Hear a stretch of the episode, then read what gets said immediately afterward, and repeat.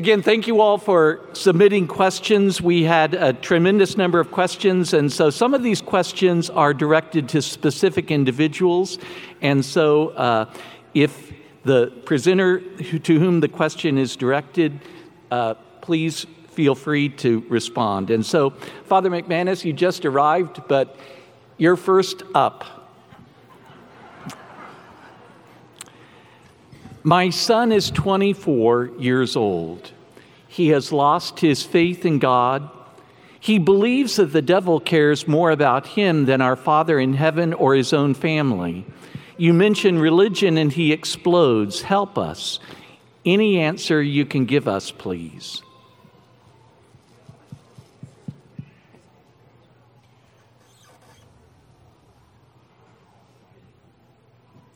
Well, such a young man sounds to me like there are still things in his life that matter a great deal to him. Where does he love? Whom does he love? What does he believe in? What does he do? Who are his friends? In Judaism, there's a saying when you're trying to figure out how to influence somebody or get their attention, you say, usually with a New York accent, uh, Who's this man's rabbi? Where's the rabbi? In other words, what rabbi does the person listen to? And when I want them to listen to something hard, I go to their rabbi. Because the rabbi has their ear. So too with this young man, who has his ear? The basic question is whom does he trust? When we have a case like this, we don't worry about God right away. We worry about trust. Reestablishing trust. When you have that, you can talk about anything. Trust between persons opens up a door, a bridge to the possibility of solving any problem at all. So I would pray for the grace of trust and very slowly build on that grace till this young man can reach the point of asking the hard questions and having somebody stay with him to get the answers. Thank you, Father. Steve, you spoke about the shroud and so there were three or four questions about um, the Shroud of Turin. And one of the questions was Have they carbon dated other pieces of the shroud? No. Is that on? No, not that I know of. Okay. I know that they're, I was just reading the other day that they're wanting to do it again, but not yet. Okay. Thank you. That was quick. I like that. When we're trying to evangelize and someone comes up rapid shooting questions like, why do Catholics go to confession? Why do Catholics worship Mary? Why do Catholics worship saints? What is the best way to answer these questions? I, since I have it, I'll just real quick and then hand it to the expert. Tim, he wrote a book on Mary. Um, in my movie on Mary that I made, I talk about how people have this great effusive love for Mary. And it looks like we are worshiping Mary because of our love for her, how we talk about her, how we think about her. And uh, more so than Jesus, sometimes everything is Mary, Mary, Mary for people, especially if you go to the Philippines or Mexico or some places like that. And the way I've described it is that people are, we love Mary. We love her for who she is and what she did, and her purity and her holiness. And plus, she's the mother of Jesus. For heaven's sakes, look what she did for us by bringing him into the world. And so we have this, have this great love for her. Well, I say, I tell people I compare it to my wife. I say that she's the most beautiful woman in the world.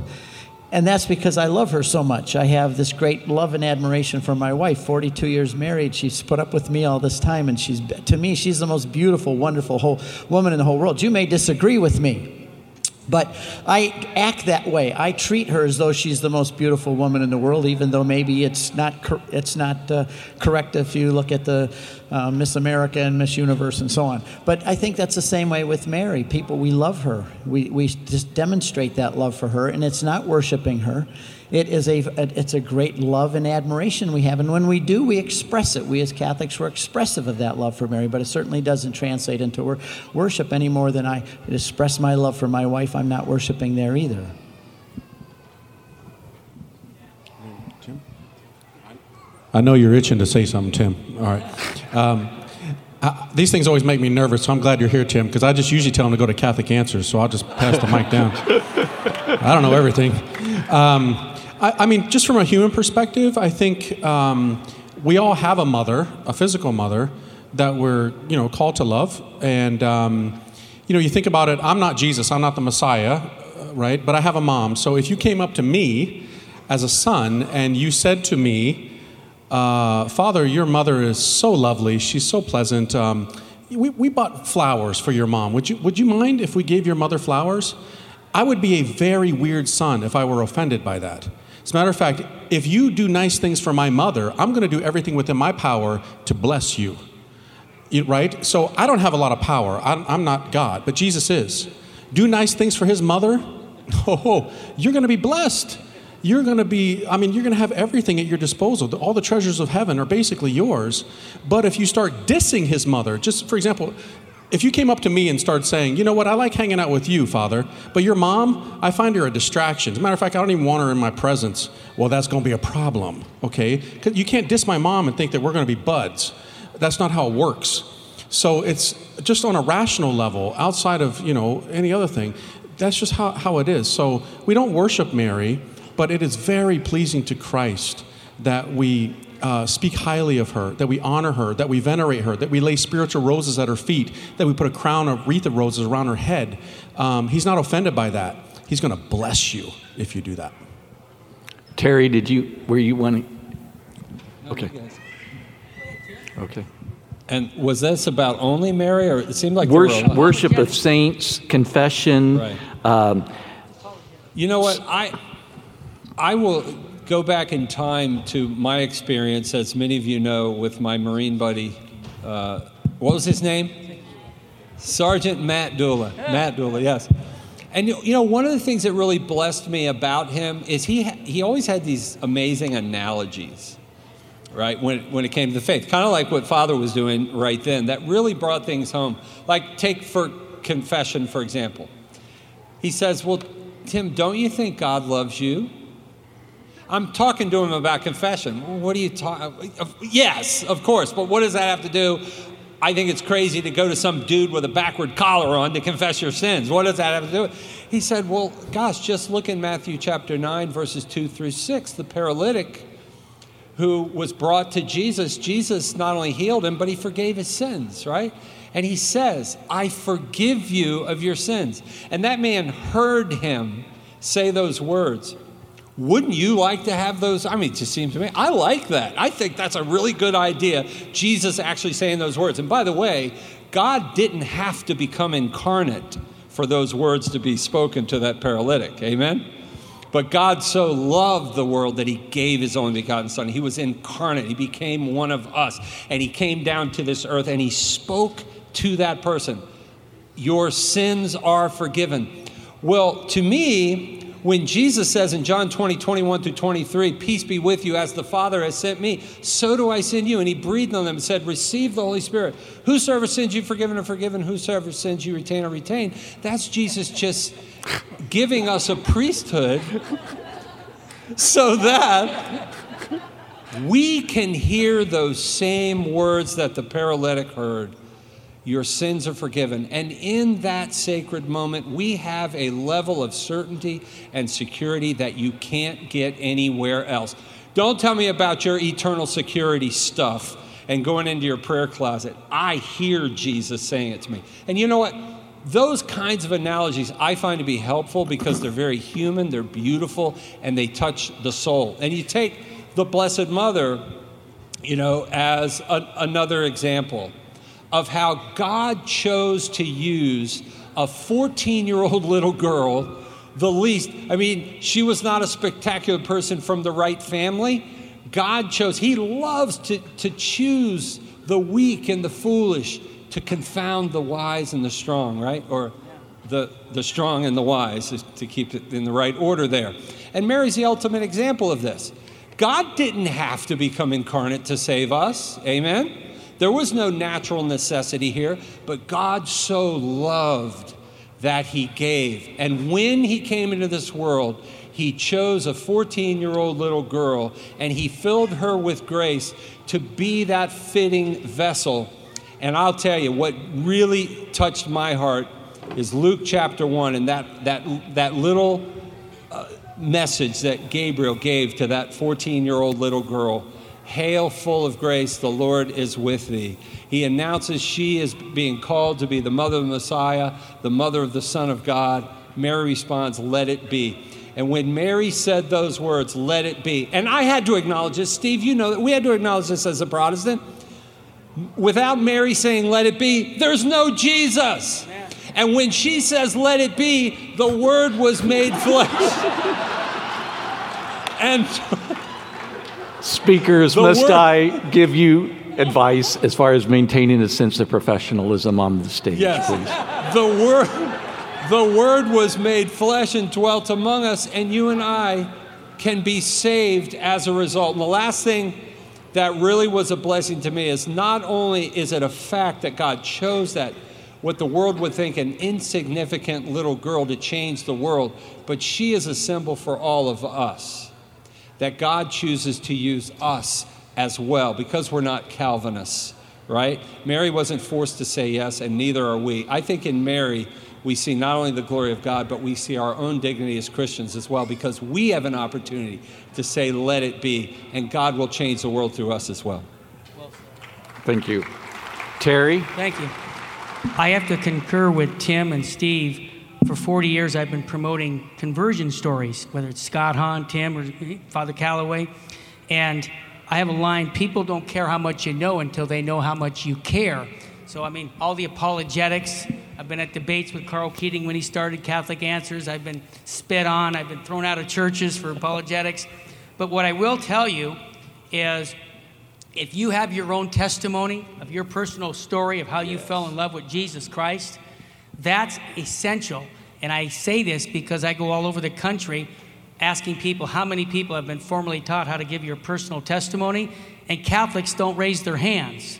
Okay? So I have a whole chapter on that on my book, How to Share Your Faith with Anyone. But I will say this that I was at the Religious Ed Congress with 40,000 people, and there were anti Catholics there every year saying the Catholic Church is going to hell. And all these apologists are firing back and arguing. Ask Tim Staples. I've been with him and between two Protestants, and he's here. Remember that time, Tim? Yeah. yeah. And so I, I know that that doesn't seem to work arguing. And so when I saw that, I walked over to the gentleman that was saying the Catholic Church is the whore of Babylon. I said, Excuse me, can I ask you a question? He who asks questions has control. Socrates, 387 BC. I said, Can you tell me how you fell in love with Jesus, brother? And he told me how he was a sinner and how he was a drinking, you know, oh, womanizer, and Jesus came into his life. I said, That's fantastic. Can I ask you another question? He says, Yeah, you're a nice guy. Can I tell you how I fell in love with Jesus? Yeah, and I told him about the Eucharist, Our Lady. Man, I got 15 minutes of power preaching about apologetics. But if I would have tried a different approach of saying, Haven't you read John 6, you knucklehead? Probably wouldn't have gone over as well.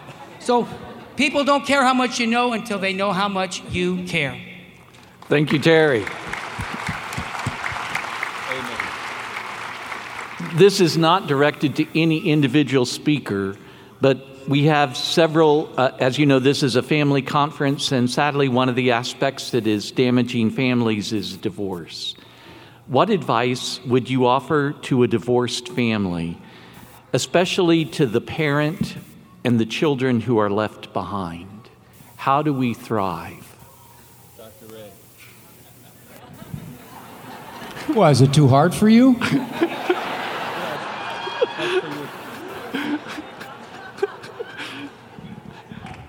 Those of you who haven't divorced or are on the edge, you don't know what door you're opening up. You think you're going to leave an ugly situation for a better one, you're going to leave an ugly situation for an ugly one. You're going to have no control over who is raising those kids and how they're raising those kids and what they're doing with those kids and without those kids. And you're going to not know whether those kids at age 15 are going to come and want to see you. So please think long and hard. Now, if you are a victim of an unwanted divorce, don't try to compete with the Disney parent. Do not try to compete with the loose morals, loose standards, no standards, culturally raising them parents. You will lose. Your best defense is to be the most reliable, loving, and strongly disciplining parent that you can be. And count on the kids to see who the real grown up is over time. I can't tell you how many kids come back to the parent that they didn't want to have anything to do with because they lived with Disney mom or Disney dad when they realized at age 20 who the real parent was. Good word.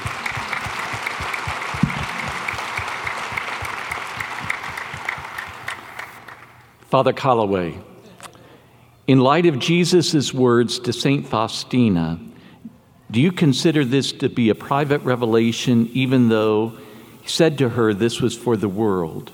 And some people believe that the divine mercy is on par with the Mass and the Gospels. What do you say? Uh, maybe the last one first. So, divine mercy is part of the Gospels, not in the particular forms of devotion that were given to St. Faustina, like the chaplet or the image. So, divine mercy is at the heart of the Gospel. So, yes, on some level, but not the particular forms of devotion that were. That's not the same thing as the Gospel. Um, so, about the private revelation aspect, on some level, yes. I mean, it was privately received. However, with the church's approval of many of those aspects, it's become public for recitation, you know, the, the devotional aspects of it. And then, especially with Divine Mercy Sunday, you know, being now liturgically on the calendar, these are official things. You know, the way that we pray is the, uh, the way that we worship is the way that we believe. And so, yes, does it come from private revelation? It does. However, when the church gives it a certain blessing on a liturgical level, that kind of ups it a little bit. And we actually have many feasts that have come from what were initially private revelation, and then the church will give a certain blessing to it to make it part of her liturgical life, like with the Sacred Heart devotion as well, and several others. Um, but at the same time, yes, it did come from private revelation. It's not the same as public revelation. We got everything that we needed with the death of the last apostle. Everything after that is kind of a, a footnote, so to speak, and just highlighting what we were already given. Um, so God's mercy is nothing new. Um, particular forms of devotion are, maybe those are needed for our times. We need to run to God's mercy because we're all wounded, have a lot of baggage and issues. So it's a grace, it's a gift for us. Um, but it's, it is good um, to make the distinctions between private and public and um, maybe it would be good if we had a Dominican up here. They would talk for the next hour about the distinctions. So that's my answer to that. You know, Father, I think divine mercy is, is such a prophetic message for our time, the whole way that it came to be. And yes, I agree wholeheartedly. We have to make the distinction between that which is the private uh, revelation and what is uh, public revelation. The concept itself of divine mercy of course, is at the core of what the gospel is. And the message itself, the miraculous way in which everything worked together, Sister Faustina originally attacked by some pretty great minds in the church. Hey, this is crazy for this reason and, and such. It, it was amazing being silenced and all of that, and, and how God used our Polish Pope to bring it all together is just extraordinary. But it's all prophetic in my mind for this time because we live today in a merciless age. We live in a time right now, look politically, look in the public sphere, look everywhere. Mercy doesn't exist. My wife and I were in a very important discussion about a year ago, a year and a half ago, weren't we? And I asked a person involved deeply in this discussion, What is mercy? because everybody was throwing justice bombs around. And I, I just asked the question, what is mercy? And it was like everybody in the room, that there was just a moment, wasn't there, of absolute silence. They didn't even know what it is. The withholding of just punishment as an act of love. This is what mercy is. And folks, if you don't have mercy, look, those clamoring for justice, I always say, be very careful because you might get it. Blessed are the merciful, for they shall obtain mercy. Mercy triumphs over ju- judgment or justice, as St. James says. Be very careful, those who clamor for justice. As Benedict Groeschel said, sitting in one of these chairs years ago, it was an honor to sit next to that man. Not this man, but that man. Father Benedict Groeschel said, If I could speak one word, if I am able on Judgment Day when I die, the one word will be mercy. And I will tell you this if you don't have mercy as a country, as a culture, as a family, as a church, there's nothing left but war. And this is what we have in our culture today because mercy is, they don't even understand what in the world it means. And the result is anger and rage and such. And this is why I believe it is such a prophetic message, prophetic for our time right now. We need to be messengers of mercy.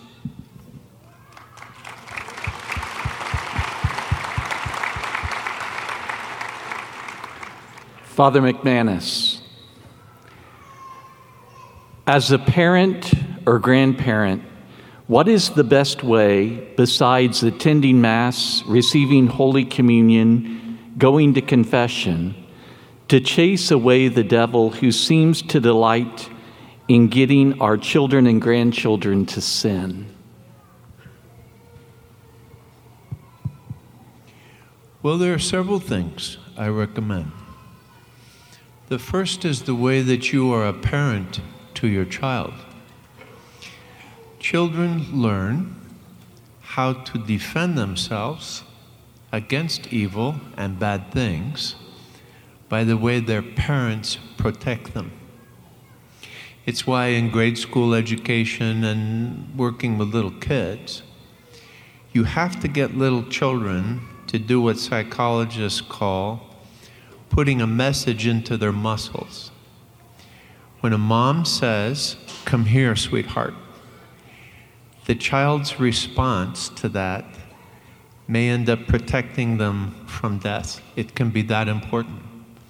Little kids are exposed to all kinds of danger, and if a child does not have it drilled into them how to respond, then they may be in terrible situations. Moms and dads show children how to avoid danger and how to be protected from it. It's the first classroom of our life is our mother's heart, and the second is our dad with her. So I think it's inside the parenting. Two things in particular in protective parenting that help us keep old red legs away. My name for the devil. Yeah is this one is called line of sight devotion. In your home, as in a workplace or any place else, in a church, whichever direction you turn in a hallway, a dining room, the living room, the bedroom, there should be something on the walls that grabs your attention. Your sight immediately goes to it.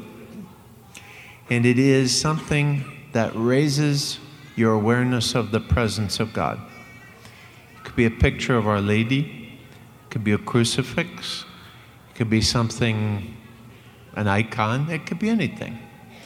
Point is that the space there has been claimed by Christ. Your home belongs to Him. It does not belong to anything else but to Christ and to you inside His love. But if you don't secure your home, if your home is open to all the wrong things and it's just kind of a bus station rather than a home that protects, then your child is not protected and does not learn how to protect space either, let alone self. Next is the space around them. They don't know how. Show them how. Used to be our life was pretty thick with pious and devout practices that kept our homes free of evil influence. Holy water, reciting of um, grace before and after meal, something to Our Lady every day. All these have a cumulative effect on a child and raise the child with security and also give the child a skill set which grows as they grow to push evil away. but the third thing is whether or not you pray with your children. The simplest kinds of prayer are sometimes the best. When I was a boy one night, it was a custom in my house that each of us would come to my father, who was always reading the paper. I never understood that, but you know. And we come and tag on the paper and say, Papa, I'm going to bed. Oh, are you? Yeah, have you been a good boy today? well, you know. this is negotiable. Yeah. And he'd say, I see. Okay.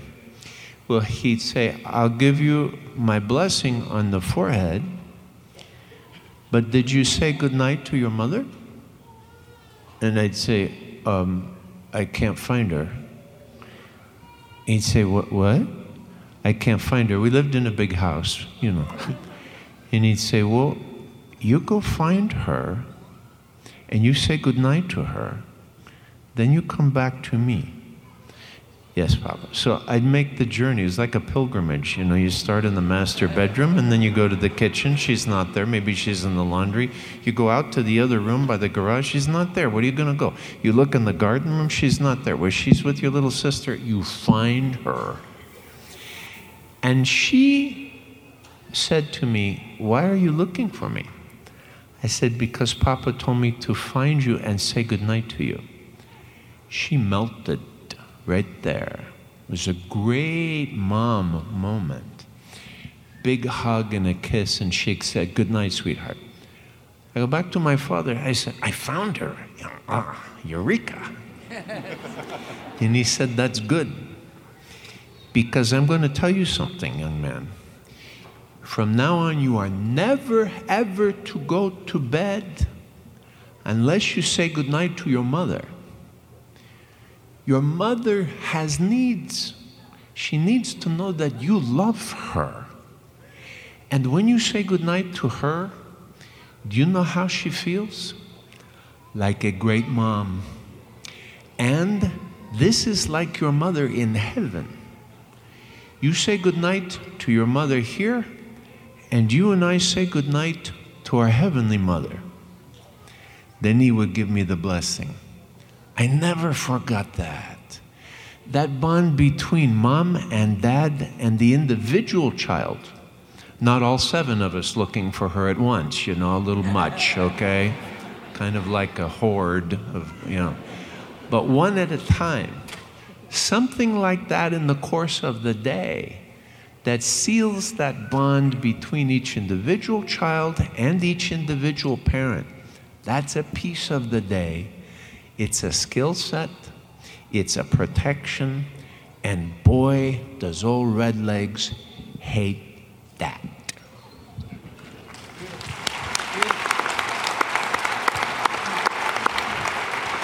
Thank you. As a father of four and a grandfather now of 17, because I just found out number 17 two days ago is on the way, um, I I loved nothing more than being a father and raising my kids. And I learned that I had to be involved. If you want to protect your kids from the devil and you want them to grow up in the faith, there's a simple motto that says that children will love what their parents love.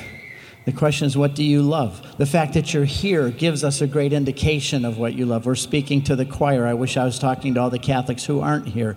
But children will love what their parents love. When I would get when the Jehovah's Witnesses or Mormons or somebody would come to the door, my wife would always say, "Oh, we'd sure we'd love to have a study with you." and so then they came in, and the kids couldn't wait because they knew Dad was going to argue with them, and he, they were going to learn. And they would they would sit there all just excited. It was like they had popcorn and it's ready for the day. But this is what, you know, we brought our kids in. I didn't treat them as though they were kids. They're part of the whole family culture that we had. And they were a part of our Bible studies. And when we talked about things, that we included them in the discussion. So they would ask them their opinions. What do you think? And we discuss Bible verses together at dinner. The number one thing I think is we have to protect our kids from outside influences because that's usually what happens. Paul said, bad company corrupts good morals. Who is your kids? Who are they spending time with? There were times when my kids were teenagers when I saw the friends or two that they were with, and I said, You are not allowed to be with that boy again. And the boy called me and said, I heard you said I'm not allowed to see your daughter. I said, That's you're damn right. And I was tough with these guys. And I said, and if you want to know why, you come over and I'll sit and I'll tell you why you're not allowed to see my daughter. And some of them came and they never came again. And I had a thing called the broken knee speech. Anybody that, any boy that I, three daughters, anybody that wanted to be a friend of my daughters, you're, that's fine, but you have to come talk to me first. Because if you're going to be friends with my daughter, you're now accountable to me. And if you don't treat her like I do, then I'll break your legs. and they would all kind of chuckle, and my son would say, Don't laugh, dad means it. But we have to be, we have to defend our kids today. Those kids that did not, that I said to my daughters could not see, those guys are, went out and got in trouble. They got girls pregnant. They got into drugs. My daughters avoided that because I got in their face and I said no. There were times where I went to movie theaters and took my daughter out said you're not allowed to be there or with him. And they, they were angry at me but when my daughter went to university they all said dad thank you. You saved our lives. We didn't like it at the time but thank you. One last thing. Outside influences are what's going to affect your kids. Get rid of the television. I mean it's a simple thing my dad did not get me a television when I grew up, and I thank him that I'm the guy I am today because of that. He read me stories every night after bed. I never gave my kids television. We read stories to them, and none of my 16 grandkids have television or iPads or iPhones. They read stories to the younger kids, and they play board games, and they have fun together. If you want to keep your kids, get rid of the television and do family things and make them part of a club. Your family should be a club, and they don't want to ever do anything stupid to get kicked out of that club club. This is a novel being written, it's a story being written. You want those kids to be so proud to be a part of that club that they'll never do anything stupid to get out of it. Amen. I echo these guys. Giving up two of your days. You're either conscientious, caring, unbelievably loving people, or you got no life whatsoever. Okay. There's no way that all of us can hear all of you in terms of the presentations during the course of these two days. Two of you are from our neighbors to the north in the great country of Canada. And so I'm going to give you the option as far as if there was a word that you would like to share with all of us here, what would that be? Stephanie, you get to go first. I'm usually verbally abundant, but I need to be prompted. Can you give me something? if you had the chance to speak. Well, come to my talk tomorrow morning. I'm in competition with someone on this panel. so I've got the microphone and can say, pick me, you know. You know. Anyways, um, wh- really, prompt me, please. what, what would be something from the presentations that you're giving to adults, young adults? What would be something that we could benefit as far as your presentation? Okay, so maybe a little bit of a repetition for those who didn't attend. Right, okay, exactly. So, I mean, my key is apologetics on the life issues. So, how do we communicate not, to not only reach the head, but to also reach the heart of the people that we're speaking with on the beginning and the end of life? So, on uh, abortion and assisted suicide and euthanasia. And I would say on both of those issues, or really any issue, as has already been pointed out, uh, we want to ask good questions and we want to tell good stories or make good analogies. And the more we communicate through that uh, means, the more the other party is actually going to stay engaged in the conversation. Because when you ask someone a question, what happens? They all start to think about what the answer is. so, therefore, they're not going to go. And when you tell someone a story, what happens? Well, their imagination is activated, their emotions are activated. Uh, I often tell when I give presentations, I want two things to happen I want my audience to laugh, and I want my audience to cry. Why? Because laughter and tears tap into deep seated emotion and they have a stickiness factor. And the more we can make how our interaction with someone occurred, the more we can make that stick, the more they're going to play it over and over in their minds as time goes on. So I guess that's probably what I would say. And then there's that, that specific applying of those two strategies to talking about abortion, to talking about assisted suicide. So uh, come on out tomorrow morning.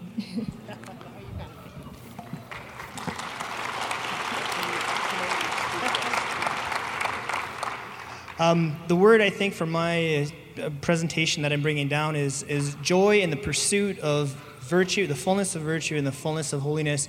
And uh, namely through chastity, I'd come from an unchaste historical uh, journey, so to speak, and using story, uh, as Stephanie mentioned, to unpack what I learned along the way, and how on earth someone like me could end up back in the Catholic Church despite same sex attractions and transgender, transgender inclinations both being part of my story. So I use that, I share that story, and it, it culminates in finding out that the, the church isn't, wasn't just about rules, it was about truths. Truths that I found utterly irresistible because I had lived a lie for so long, and then just this insatiable thirst to discover more and more truth, deeper and deeper truth, which really ultimately involved clarity of language, because without clear language, we don't know what we're talking about, and without clear language, we, we will struggle to teach our children in a clear way so they can understand the faith to the degree that they could know or that they would need to know in order to make sense of a topic, a heartfelt topic like that, where the world is sending them an entirely different language set. We can lift them out of that and show them the beauty of what the church has to offer. And uh, that's why I'm here, and I, I, hope you guys come. But I'm competing against Tim Staples, so uh, wish me luck. Good for you. Thank you. This question is directed Dr. Ray. That's a doctor. Yes. well, both of you can answer the question, but how do I discipline a preschooler who laughs at punishment and isn't pleased or isn't fazed by consequences and removal of privileges? We've tried everything. Nothing works with this child. Finally, I got so frustrated, I sent him next door to run an errand, moved the family while he was gone. I didn't tell him where the child family went, right? that is a major discipline misconception that discipline doesn't work. One, discipline works immediately. The instant you do it, it works. You teach the lesson. You do A, I do B. Does that change behavior? That's a completely different interest. Two, no kid is not going to be fazed by discipline. They may want you to think they're not fazed by discipline. If he doesn't care about going to the corner, why wouldn't he every once in a while just say, Oh, mother, I do have some free moments. Why don't I head to the corner and spend a little time there by myself? just because a kid makes the best of discipline doesn't mean he wants it. Three, how many of you have gone to confession for decades? You confess the same sins over and over again. Why don't you stop? You've been punished by this for years. You're still doing it. We expect the two year old, after sitting on the steps 27 times, to go, Oh, Father, I've been so blind. you make such perfect sense. Thank you. Do not be fooled by the idea that it doesn't matter. It matters. The first 70 times he goes to the corner, he laughs. The second 70 times, he stops laughing and he just stands there. The third 70 times, this is getting to be a real drag.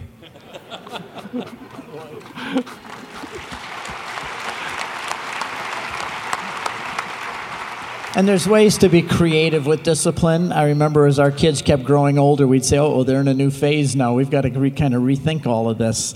And I remember that we had two kinds of discipline. One is a corporal punishment. I believed in that. My dad gave me spankings, and I never respected him more than when he did. And my children also. They didn't. It didn't happen very often. It had to be something very egregious and defiant, but they did get spanked, and they knew they would because I was always consistent. That's the number one rule. You have to be consistent and not inconsistent with discipline. But then there was when my wife and I would put a chart on the refrigerator. These are for defiance. These are the the things that are going to get you a spanking. These are the things that we're going to come up with creative discipline for. I remember the two that we had two that just a, a, son and a daughter that fought all the time. They just they could not be in the same room and they wouldn't go after each other. So we just had permanently two chairs sitting in the living room facing each other. Whenever they got into a fight, they had to sit in those two chairs with their knees touching for 20 minutes and I would just, they would start fighting, and I'd point to the chairs, and they knew what that meant, and one of them would be smarter than the other and take off in the other direction. They wouldn't do it. Well, then they got to the point where I, we're not worried about that. We can sit there and do this. I said, okay, from now on, you sit in the knee, chair with your knees touching, and you have to hold hands. So I was never let the kids outsmart me. I could always discipline them better than they could endure, and I was consistent at it, and I've got four good kids to show for it.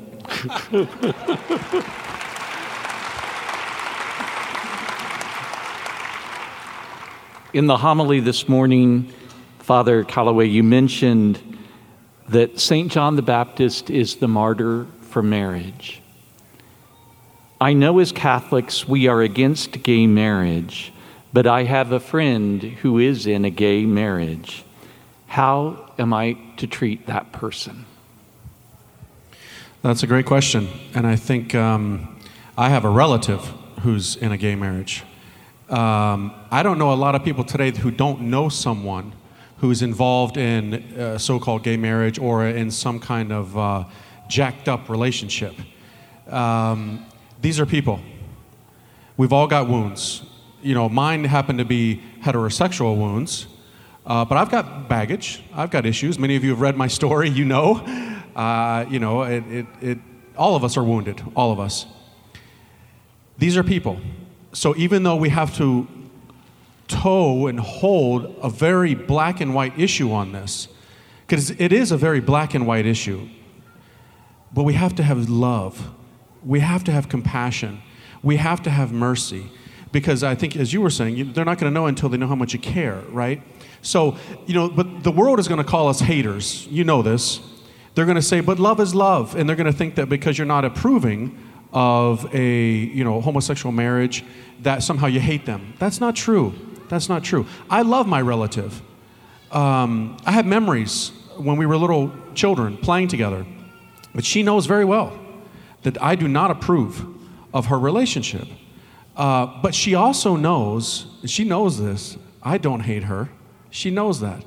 Um, now, I'm in a unique situation myself. I'm a priest, so I don't have a home to welcome people into, so to speak. But for example, just to get concrete with this, um, many of you, maybe you have someone who's suffering from either same-sex attraction or is in a marriage with a another, you know, woman or another man. It gets real concrete when it comes down to, Father, what do I do when it comes to inviting, you know, they want to come to our home or they want me to, they've asked us to go to the wedding. Those are tough questions. But I'm going to give you a real clear answer right now. Do not go to the wedding. See, this is what it, it, pains me to say this as a priest today because I know people who can go and find the answer that they want from a Catholic priest. That don't mean it's the right answer. If you have a son or a daughter who, who is going to marry uh, someone of the same sex, do not go to the wedding. You are going to make a further mess of this thing you need to let them know that you love them. You'll always be their parent, they'll always be your child, but they need to know where you stand because, like everyone who has wounds, we all do, right? They are going to go through a crisis at some point in the future. And where are they going to go because you caved? They need to know somewhere that truth doesn't change, even though they may hate your guts and it may rip you apart when they tell that to you. You hate me all these years and you're not going to go to my wedding. Honey, I don't hate you. I love you. I would give my life for you. I love you so much that I can't approve of this. I, I would do anything for you. I'd pull the moon down for you if I could give it to you, sweetheart, but I can't approve of this. I can't. Love, sacrificial love wins. You know the slotto motto in the world, right? Uh, what they were saying a few years ago, you know, love wins. Well, sacrificial love wins. It's, it's not easy because people will hate you. Many of you are probably undergoing this right now, and it's ripping your heart out. But it's that sacrificial love that conquers all things. These are people, love them. Treat them with great compassion and tenderness and all of that. Do things socially with them, not necessarily as a couple if they're wanting to do things, but if this is, for example, your child, it doesn't mean you ditch them, you abandon you, you absolutely not. Because love, true love, the sacrificial love will win in the end. But it's a tough issue. You've got to stand your ground.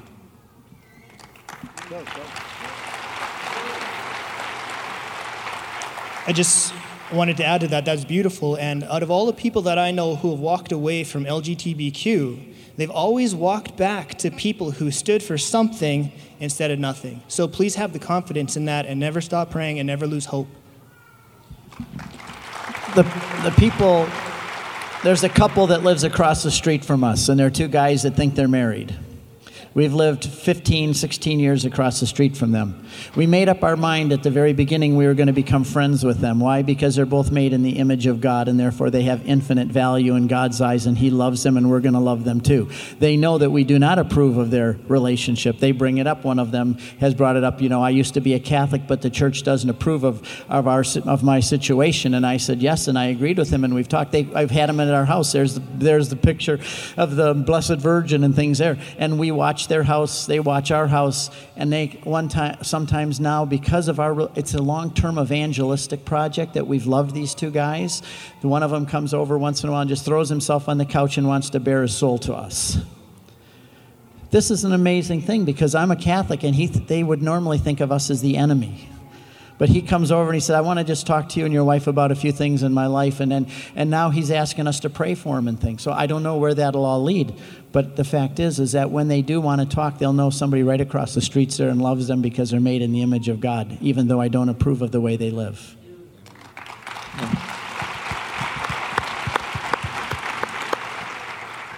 My son is same sex attraction. He got married. I have a second son. I don't exactly know what he is, it varies from day to day. The one thing you got to watch parents think by loving, they are condoning. You are not condoning. You may do all of the things that these guys are talking about, and it sure looks like you approve. Why? Because you treat this person no different than you treat anybody else. So obviously, logically, you must approve. Everybody reiterated. You don't approve. The people know you. You may have raised them like I raised my son. He knows I don't approve, but nothing has changed in our relationship. Fortunately, he's got one foot in the church, one foot out. I don't know where it's all going to go. But like you say, sometimes you got to be there to pick up the pieces.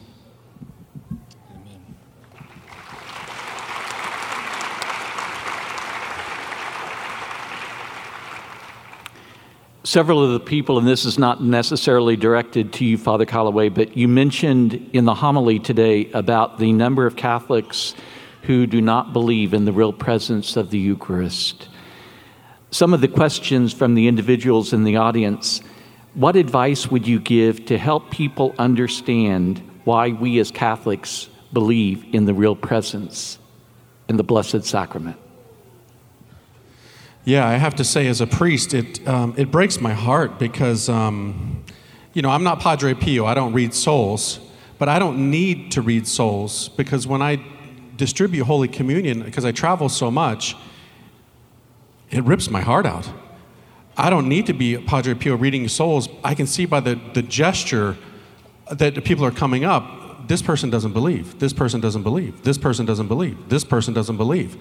Um, because if you believed, it's not that you have to be all pious and, and teary eyed, but the posture exhibits something that's interior. So when people come up and the way that they receive sometimes, it's just, it, it tears me apart. And I can only imagine what that's doing to our Lord and to Our Lady I mean, th- there's a ton of things that we could say about when you love somebody so much, you want to give yourself to them entirely. So there's no greater communion that we could have with the person than receiving the body, blood, soul, and divinity of Jesus Christ.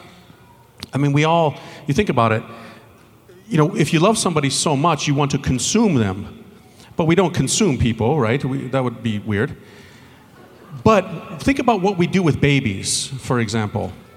Um, we all love babies. When you see a little fat baby belly, you put your face in it and you, you don't even make sense anymore. You goo, goo, goo, I'm going to eat you up, I'm going to eat you up, right?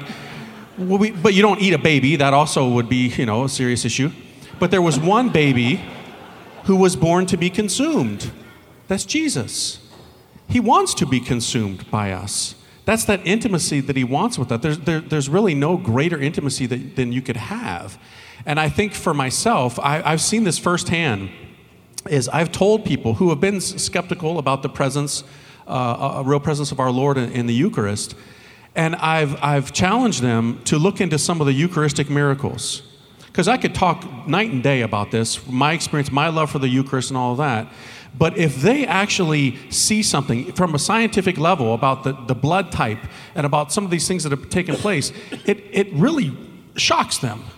And they're like, well, wait a minute, this, this is, wow, I never knew that this was actually true. Where is this? In Italy, you say? This is in Portugal? And, and when they get something like that to happen to them, it, it might be something, a catalyst that gets them to go to the next level and to take it deeper and then maybe read those passages in you know the gospel of john in particular where our lord is saying these statements unless you eat my flesh and drink my blood you don't have life you know the, these are profound statements that our lord intended you know not as you know hyperbole and not, not as a, symbol but as, as truth and so when people see that it might click you know you, you could be a catalyst to helping somebody get the gift of faith because it is a gift and we're blessed to know this, my friends, because so many people don't, to believe that Jesus is really, truly present in the Blessed Sacrament.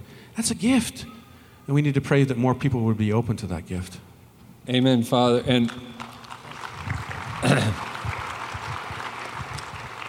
we, we do really do have to remember and meditate on the fact that the Word works, right? Isaiah 55 11, my word shall not come back to me void, it shall accomplish that for which I purpose it.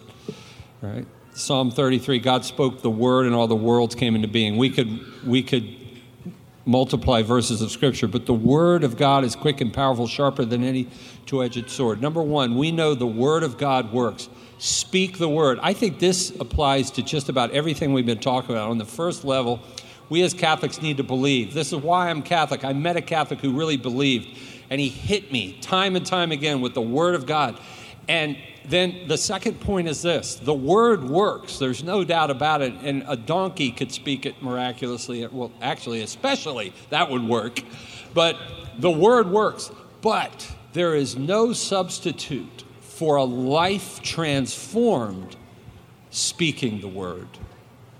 Because, yes, the word works. You could be just out of bed with a prostitute and, and speak John 6 53, and powerful things can happen.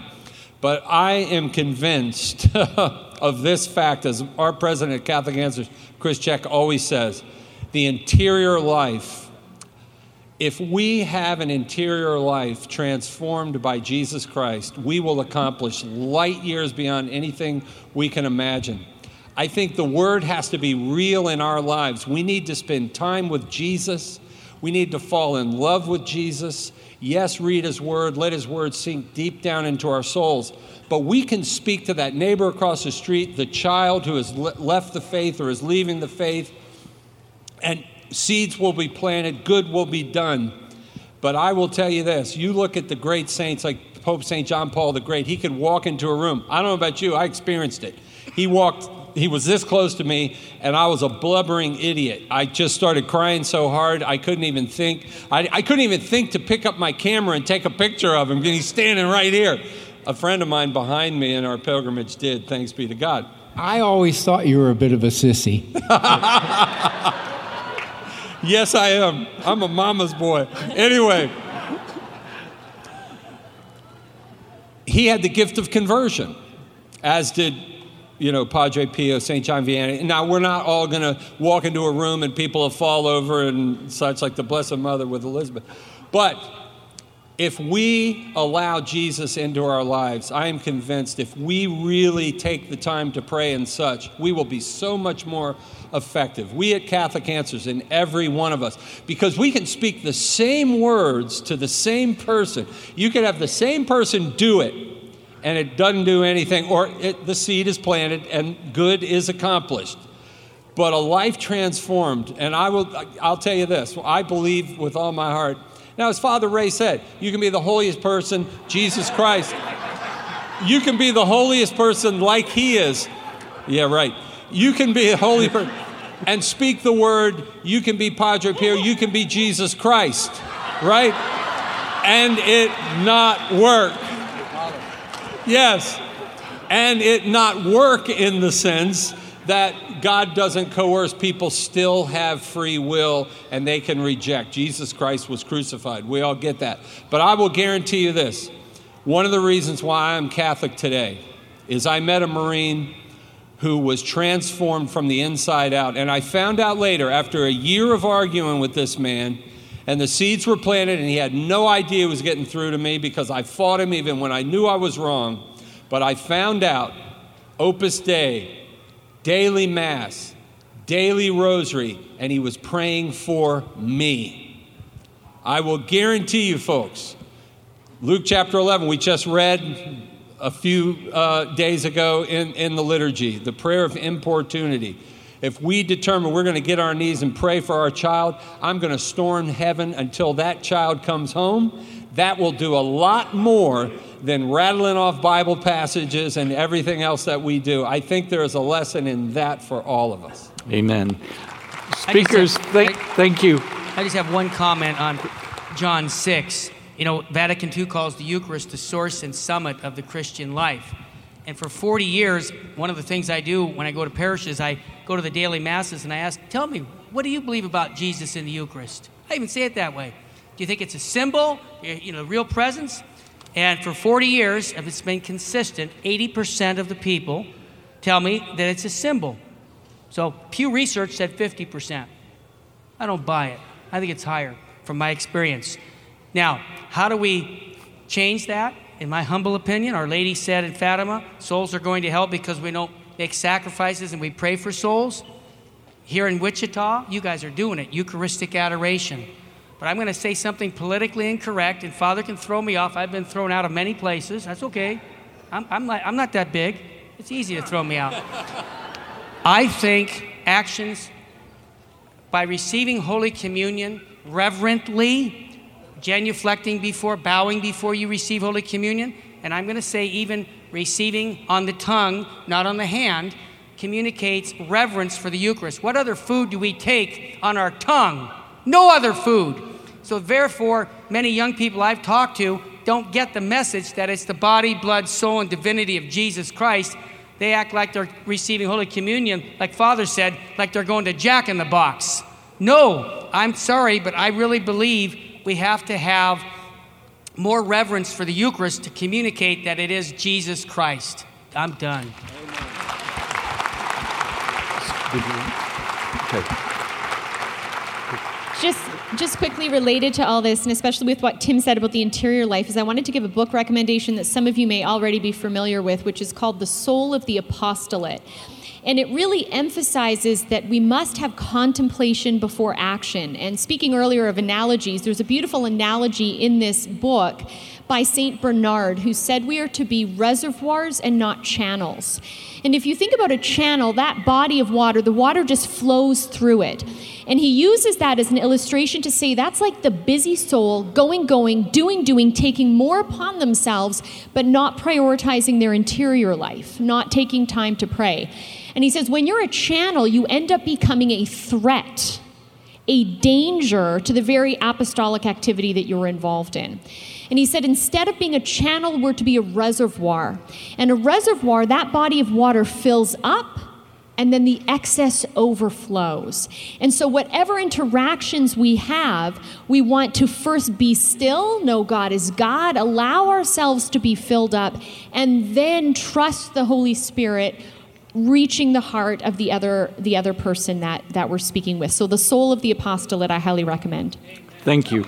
Okay, speakers, we, we've got to quit. Uh, some of our parents have to pick up their young children. This is the theme of the 20th anniversary of this great conference, My Soul Magnifies the Lord. Mary is the first disciple. So I would ask if you would to join in prayer with us as we pray the Magnificat. My soul proclaims the greatness of the Lord. My spirit rejoices in God, my Savior, for he has looked with favor on his lowly servant. From this day, all generations will call me blessed. The Almighty has done great things for me, and holy is his name. He has mercy on those who fear him in every generation. He has shown the strength of his arm he has scattered the proud in their conceit. He has cast down the mighty from their thrones and has lifted up the lowly. He has filled the hungry with good things, and the rich he has sent away empty. He has come to the help of his servant Israel, for he has remembered his promise of mercy, the promise he made to our fathers, to Abraham and his children forever. Glory to the Father and to the Son, and to the Holy Spirit, as it was in the beginning, is now, and will be forever. Amen. Thank you, speakers. Thank you for being here today.